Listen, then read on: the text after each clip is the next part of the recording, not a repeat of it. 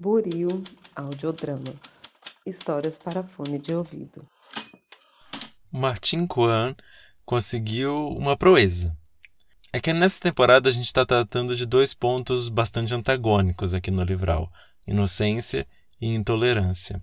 Na verdade, ao longo das nossas leituras, a gente tem visto como elas podem ser coisas muito separadas ou mesmo muito mescladas em um só personagem, como foi no caso de Cyber Six, o começo dessa temporada.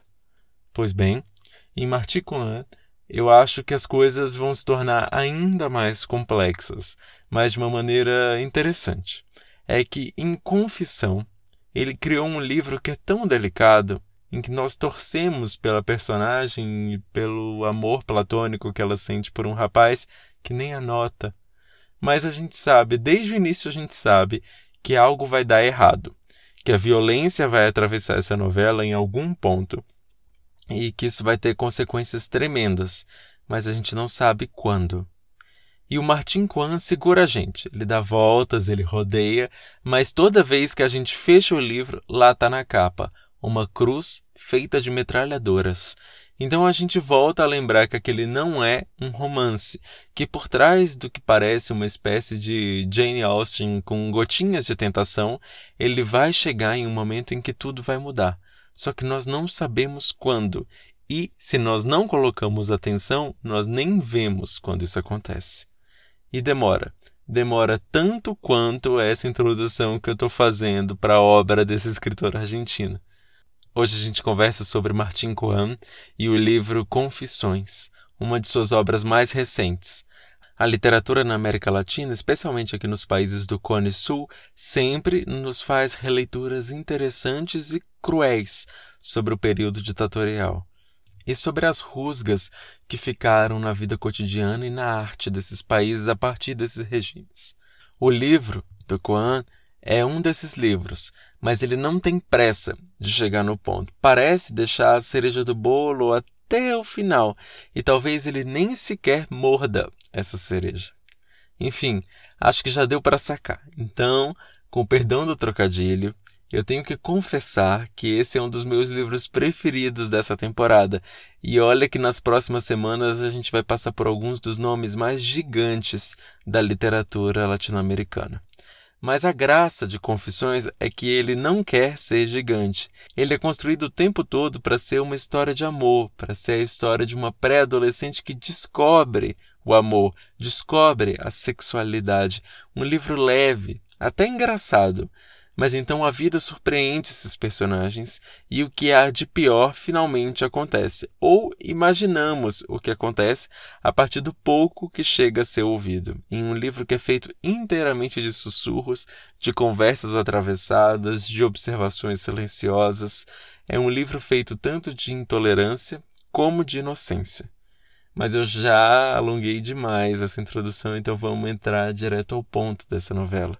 Eu me chamo Bruno Bussi, sou escritor, jornalista e podcaster, sou mestrando em literatura latino-americana pela Universidade de Buenos Aires e esse aqui é o quarto episódio da terceira temporada do Livral.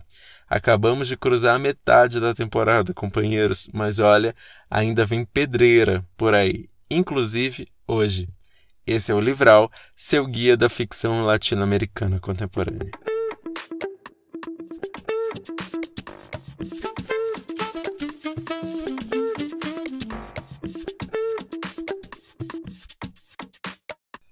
Martin Coan nasceu em 1967. Ele é um escritor argentino e foi durante muitos anos professor de teoria literária na Universidade de Buenos Aires, onde eu estudo, mas não tive prazer de ter aulas com ele porque agora ele se dedica exclusivamente à literatura.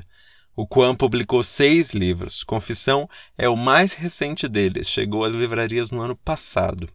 Ele também publicou livros acadêmicos, entre eles o mais famoso é o em que o Coan analisa as simbologias ao redor da figura de Eva Perón, a mais famosa primeira-dama não só da Argentina, mas acho que do mundo inteiro. Confissão está dividido em três partes, mas a primeira delas ocupa mais da metade do livro.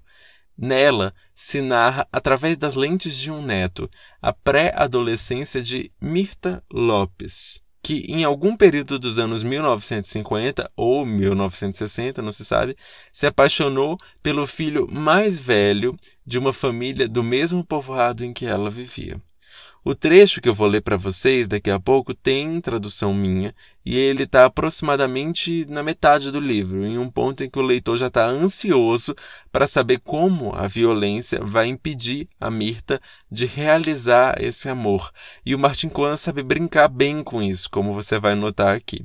E para reproduzir e para reproduzir um pouco da expectativa, até da ansiedade que ele gera, eu só vou te contar o que acontece nas outras duas partes do livro depois que eu ler o trecho.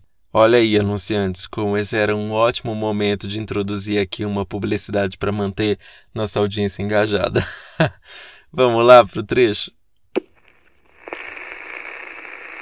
O domingo que minha avó chegou à missa, a porta da igreja, a Avenida Generosa, a praça em frente, e não viu a família Videla, ela sentiu que morria. Como podia ser?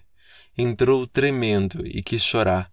Se sentou e disse a si mesma que neste dia iria rezar na vera, ia rezar, ia pedir a Deus que nada de mal tivesse ocorrido, que o costume de ter esses encontros não fosse nunca destruído, não foi necessário, porém.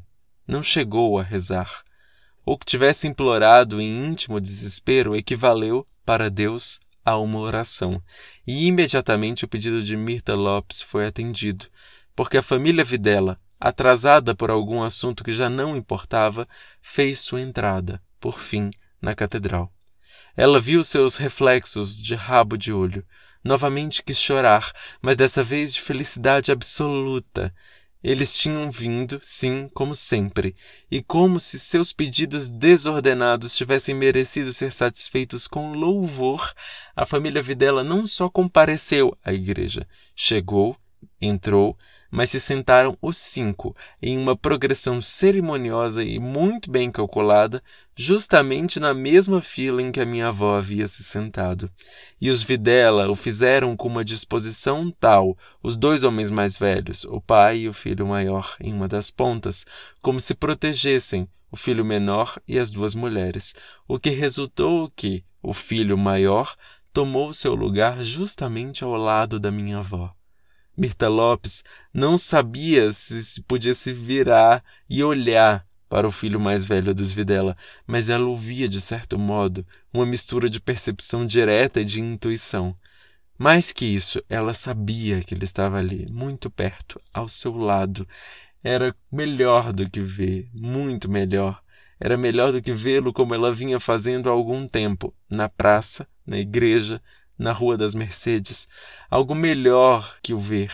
Ela o sentia, sentia sua presença ali, tão perto dela, juntos, sim, ou quase juntos. A terceira temporada do Livral tem como tema a intolerância e a inocência, não necessariamente nessa ordem. Todas as nossas temporadas são temáticas, mas nessa aqui a gente misturou as coisas. Não há um episódio que seja especialmente dedicado a um dos temas. Eles dois atravessam como chaves de leitura todas as histórias que foram aqui reunidas e que, como sempre, todos os episódios foram divulgados de uma vez só. Mas antes de eu ler o trecho escrito pelo Kwan, eu deixei vocês em suspenso sobre como seriam as outras duas partes do livro. Na primeira parte, que ocupa mais da metade do livro, a gente acompanha o amor de Mirta pelo filho mais velho da família Videla. A imagem desse rapaz atravessando a rua no uniforme militar, passando aos domingos na frente da porta da casa de Mirta, é o que faz com que ela descubra o que é um orgasmo, o que é o pecado, o que é o amor, o que são os sonhos cada vez mais fogosos em relação a um jovem que não dá a mínima mostra de saber quem é ela. Esse rapaz aparentemente desaparece do livro como um desses amores infantis. Os padres da cidade arranjam o casamento dela com outro homem e ela se casa sem resistir. O Videla, que também nunca tinha ouvido falar da Mirta, ele também se casa com uma outra moça do povoado e ele, agora tenente do exército, deixa a cidade definitivamente com a esposa. Mas a Mirta Lopes não se esquece dele, e ela nem tem como se esquecer. O jovem que deu a ela os seus primeiros sonhos segue de alguma maneira suspenso na história que vai se acelerando rápido. Em três páginas, nós vamos da adolescência à velhice, como se o tempo sem Videla não valesse a pena ser contado. Aí nós seguimos para a segunda parte do livro, que é curta e com uma narrativa bastante diferente do estilo Jane Austen da primeira parte. Os fragmentos são curtos, confusos e acompanham a vida de um grupo de guerrilheiros rebeldes em Buenos Aires, que integra uma guerrilha armada contra o governo ditatorial. Eles organizam um atentado à bomba contra o regime e querem explodir o aeroporto no momento em que o general atravessar. São quatro jovens que entregam uma narrativa completamente distinta da primeira parte. A gente podia até tomar aquele como um livro de contos, já que as narrativas não parecem estar associadas, porque a ditadura, que é tantas vezes criticada nessa segunda parte do livro, que está tão escancarada, não havia sido mencionada na primeira. Seria um livro de contos, se esse fragmento do livro não falasse justamente de um complicado plano para assassinar o general Videla, presidente do país, que estará dentro do avião que cruzará o aeroporto. O nome completo dele, Jorge Rafael Videla, é poucas vezes evocado na primeira parte do livro, em que ele era só o filho mais velho de uma família tradicional de uma cidade. Aqui ele é repetido à exaustão, como se o general estivesse em todas as partes. Eu não sou contra spoilers, nunca fui e vocês sabem, mas eu vou deixar o mistério no ar se o general morre ou não no atentado, tá? Até porque isso não é o mais determinante na narrativa. O mais interessante aqui é que a gente saiba, na verdade, que Jorge Rafael Videla é de fato o nome do mais famoso general da ditadura militar na Argentina. Ele governou o país a partir de um golpe militar entre 1976 e 1981. O Videla está longe de ser o protagonista da narrativa. Quando finalmente nós entendemos o que ele se tornou, ele desaparece, como desaparecem os amores que magoaram a gente. Essa decisão de retratar o general Videla como um jovem apaixonante no começo do livro e você sem entender que aquele é propriamente o general, ainda mais para gente que não reconhece esse sobrenome como um sobrenome ameaçante, é para mim uma decisão muito ousada. Não sei se é pela minha leitura, que eu não associo né, esse sobrenome à ditadura. O Videla, do romance, da história açucarada que ele nunca notou, na verdade é um dos chefes de Estado que mais torturou ao longo do século XX. Um paralelo seria escrever um romance cujo protagonista fosse um inocente menino chamado Geisel. Ou melhor, Figueiredo, que é melhor para escolher um sobrenome que é mais comum, como Videla é um sobrenome comum na Argentina. Após a revelação de quem é esse Videla, de quem sempre foi o Videla, não esse menino que era observado uma vez por semana através de uma janela, mas um ambicioso e criminoso homem, Após essa revelação, a segunda parte é subitamente suspendida e nós voltamos para a história da Mirta, que agora já é idosa e está falando com seu neto, o narrador do livro. Eles jogam cartas e conversam banalidades. Muitas. Durante páginas e páginas, acompanhamos o que parece ser uma partida de truco. Eu não identifiquei muito bem o jogo, acho que é um jogo mais comum a eles, mas parece bastante o truco. A senhora já não tem memória assim tão aguçada e ela vive num asilo. E ela retoma a história da família dela em fragmentos desconexos, que são interrompidos por pausa, seja lá para tomar o remédio ou para cortar as cartas do jogo. É quando ela fala da trajetória de um dos seus filhos, o Angelito. Traída por essa memória, essa senhora que sempre teve uma fascinação pelas fardas, ela revela um dos seus segredos mais obscuros. Lembra que eu disse que não tinha problemas com spoilers? Pois bem, aqui verá um deles. Prepare seus ouvidos. Mas ele é importante para que a gente entenda a profundidade do tema que é levantado.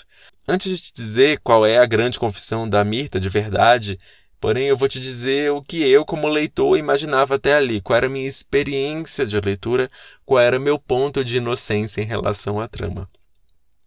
Eu achava que o Videla, de alguma forma, era o pai do Angelito. Não sei se é pelo meu treinamento em melodramas, em telenovelas, mas enfim, eu achava que no intervalo que não se contava né, da história deles dois, da Mirta e do Videla, é, tinha tido um encontro que dera origem a esse jovem problemático e que era tão diferente dos irmãos e que de alguma forma teria descoberto esse segredo que envolve a sua origem. Mas não. Como eu disse, o Videla não aparece mais no livro, nem dessa maneira transversal. Em sua inocência, preocupada pelas companhias com quem o filho andava, a Mirta resolve se aconselhar com um coronel que era amigo do seu marido. Ela fala de Angelito para saber como pode endireitar, literalmente, um menino que estava se tornando um bocadinho comunista em uma época que era muito perigoso ser comunista. Acho que todas as épocas, né? Bom, é melhor a gente ouvir o trecho diretamente para entender qual é essa grande confissão e como ela é jogada na trama de uma maneira tão suave que na verdade você continua depois ainda procurando qual é a confusão e qual é a consequência disso, embora nas entrelinhas esteja muito claro o que o livro quer dizer. Então, eu, me diz a minha avó, eu telefonei para o Coronel Villanova. Eu telefonei e ele atendeu. E eu disse: Coronel, aqui quem fala é Mirta, Mirta Lopes a esposa de Anselmo Saldanha. E ele me disse: Ah, Nelly. Ah, sim, se chamava Nelly. Ela não estava naquele momento, que tinha saído para resolver uns problemas. E eu disse: Não, não importa, coronel. Eu estou ligando para falar com o senhor. E eu falei. Falei da casinha de Castelar. Falei do jardinzinho que ele tinha em frente. Falei do Pinóquio de gesso. E falei: será justo na frente da estação do gigante, uma quadra, da estação. Eu mencionei para ele até o Peugeot 504, o que tinha um teto solar, e disse para ele, por fim, em tal dia e tal hora, uma reunião. O coronel disse que me agradecia, que tendo essas pistas, ele já podia se ocupar de fazer as próprias investigações. Me disse que com essa iniciativa eu estava fazendo um grande favor ao meu filho, mas um favor ainda maior eu estava fazendo ao meu país um grande favor ao meu filho, ele me disse, ao separar ele dessas más companhias, mas também um, um favor muito, muito grande ao país, que a Argentina deveria ser cuidada por todos. Os olhos da minha avó lacrimejam um pouco. Eu entendo, e ela sabe. A presença de Videla nesse livro existe com dois objetivos: garantir uma verossimilhança permitir que a partir dessa história seja possível que ela se encaixe na narrativa historiográfica e que combine com as evidências históricas que o povo argentino está acostumado em uma, no, uma novela, eu já ia falar novela, que romance se chama novela em espanhol, mas enfim, um romance é, sobre ditadura. Né? Essas figuras já são presentes sempre, então não seria esquisito para um leitor argentino entrar em contato com ele. Mas essa história, essa narrativa real, essa história dessas grandes figuras, ela é só uma distração, uma metáfora dos conflitos que acontecem em escalas menores, nas famílias que são atravessadas por essa violência que a política interrompe, essas trajetórias que não poderiam ser conectadas de outra forma que não fosse através da violência do Estado. O coronel que trabalha para Videla faz com que desapareça o filho de uma mulher que conhece Videla talvez de uma maneira imaginária, talvez real. O personagem do filho mais velho da família Videla, entretanto, não é o protagonista. Ele não é a cereja do bolo. Quem é é o encontro da inocência com a intolerância. A Mirta foi ensinada que os militares eram corretos. Ela foi ensinada a amar os homens de farda. Se apaixonou por um, se casou com outro, mas nunca reclamou. Foi uma mulher correta. O livro sugere que ela teria apoiado a chegada dos militares ao poder por sua capacidade de organizar as coisas, de fazer uma ordem que permitisse chegar à Argentina a bons momentos. Essa é a principal inocência da Mirta. Não é sua juventude, não é se apaixonar por um rapaz e ter suas experiências sexuais, os primeiros encontros. A inocência dela está em acreditar tanto, tanto no sistema que ela confia um segredo de sua família ao marido de uma amiga que ela mal conhece, e dias depois ela já não tem mais quatro filhos. São três e uma ausência. Uma ausência e uma culpa que nunca poderá ser apagada. As ditaduras, claro, são intolerantes por natureza. Elas não aceitam a diversidade de opiniões e não aceitam a diversidade do humano. Isso talvez seja o que há de mais curioso. Eles não tinham esperanças de que Angelito mudasse, como ela tinha, como a Mirta tinha. Não ter esperança talvez seja justamente a característica mais comum que há entre as pessoas intolerantes. A diferença é uma ameaça automática. Ela é contagiosa e deve ser eliminada. A diferença não pode ser respeitada, não pode ser mesmo convertida, porque para o intolerante não existe o perdão, não existe a mudança verdadeira, não existe a esperança. A esperança está só em quem, desde o princípio, desde a origem, foi parte do seu grupo. Um dos grandes méritos desse livro é dizer tudo isso sem nunca dizer. Não se fala da morte de Angelito se entende. Também se supõe que ele integra o mesmo grupo que orquestrou o atentado ao presidente. Mas não é possível confirmar. As pistas são poucas que a narrativa deixa. A Mirta não fala em quem Videla vai se converter, não declara seu amor, não assume a rebeldia que ela tem, que ela parece ter. É contra o papel que lhe é dado pela igreja, pela família, mas nunca se manifesta. É muito ousada a estratégia do Martin Coan de narrar a ditadura a partir dessas figuras conservadoras que apenas sussurram o que está errado, que têm orgasmos só de ver o futuro ditador passando na calçada, mas ainda assim também são vítimas da intolerância que elas ajudaram a construir. Você narrar uma ditadura a partir do ponto de vista da esquerda, das pessoas que foram perseguidas, é claro, é super válido, é muito necessário, mas já foi muito mais feito do que o que o Coan está fazendo aqui. Ele está narrando a ditadura a partir das pessoas que faziam parte do sistema, que acreditavam naquele sistema e que foram massacradas por ele. Confissão, portanto, é um livro sobre aquilo que precede a confissão, o segredo. É um livro sobre uma paixão indevida que deve ser colocada debaixo do tapete. É um livro de um atentado que é escondido para não mostrar a fragilidade das figuras públicas, por ser uma culpa que nunca poderá ser restaurada. E é claro, é um livro sobre as consequências mais terríveis da intolerância e como elas podem estar escondidas nos atos mais frívolos de inocência. Eu sou Bruno Busses, espero que você tenha gostado desse episódio. Dúvidas, sugestões ou pedidos para isso e muito mais, meu Instagram é @escritorbrunoBusses. Essa é a hora mais esperada, né? Vamos lá para soletrar. Hoje eu vou no vocabulário ditatorial. É B de bélico, U de urna, C de crime, I de integracionista, e S de soldado. O jeito de escrever certinho está na descrição do episódio. Você agora também pode encontrar mais sobre o livral no Instagram da Buril Audiodramas, Buril com L de Lagosta. A produção, a edição e a captação de som desse episódio é de minha autoria, a voz da vinheta é de Charlotte Emanuele. No próximo episódio, a gente passa para O Reino deste Mundo, de Alejo Carpentier é um livro escrito em meados do século XX sobre ações do início do século XIX, mas que no fim fala muito fundo com o nosso presente, especialmente no que se refere ao conceito de preconceito racial e à complicadíssima política interna do Haiti, onde se passa essa novela, que é um dos mais conhecidos livros de um escritor cubano. O próximo episódio começa agora. Tchau.